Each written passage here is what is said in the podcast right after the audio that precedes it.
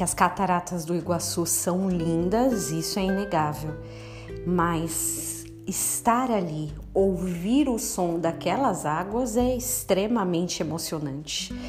Com uma vazão considerada normal de um milhão e meio de litros de água por segundo, você consegue imaginar o barulho? Tem um jornalista cego que foi até lá, Fernando Campos.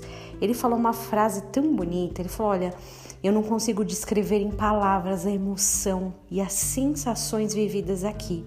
O som das águas bate fundo na alma e nos transporta a um lugar de gratidão e reflexão sobre o poder de Deus, sobre a natureza e de qual é o nosso papel no meio de tudo isso.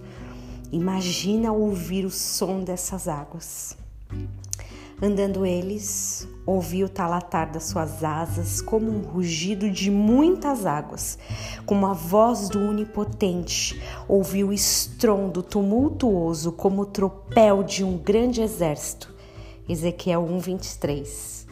E o mais conhecido, ouvi como uma voz de numerosa multidão, como de muitas águas e como fortes trovões.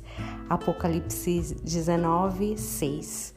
Essa é a voz do Senhor, uma voz estrondosa, forte.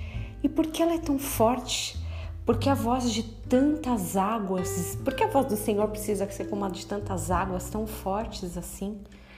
Justamente para silenciar as outras vozes em nós, a voz do medo, a voz da tristeza, a voz da indiferença, da insegurança.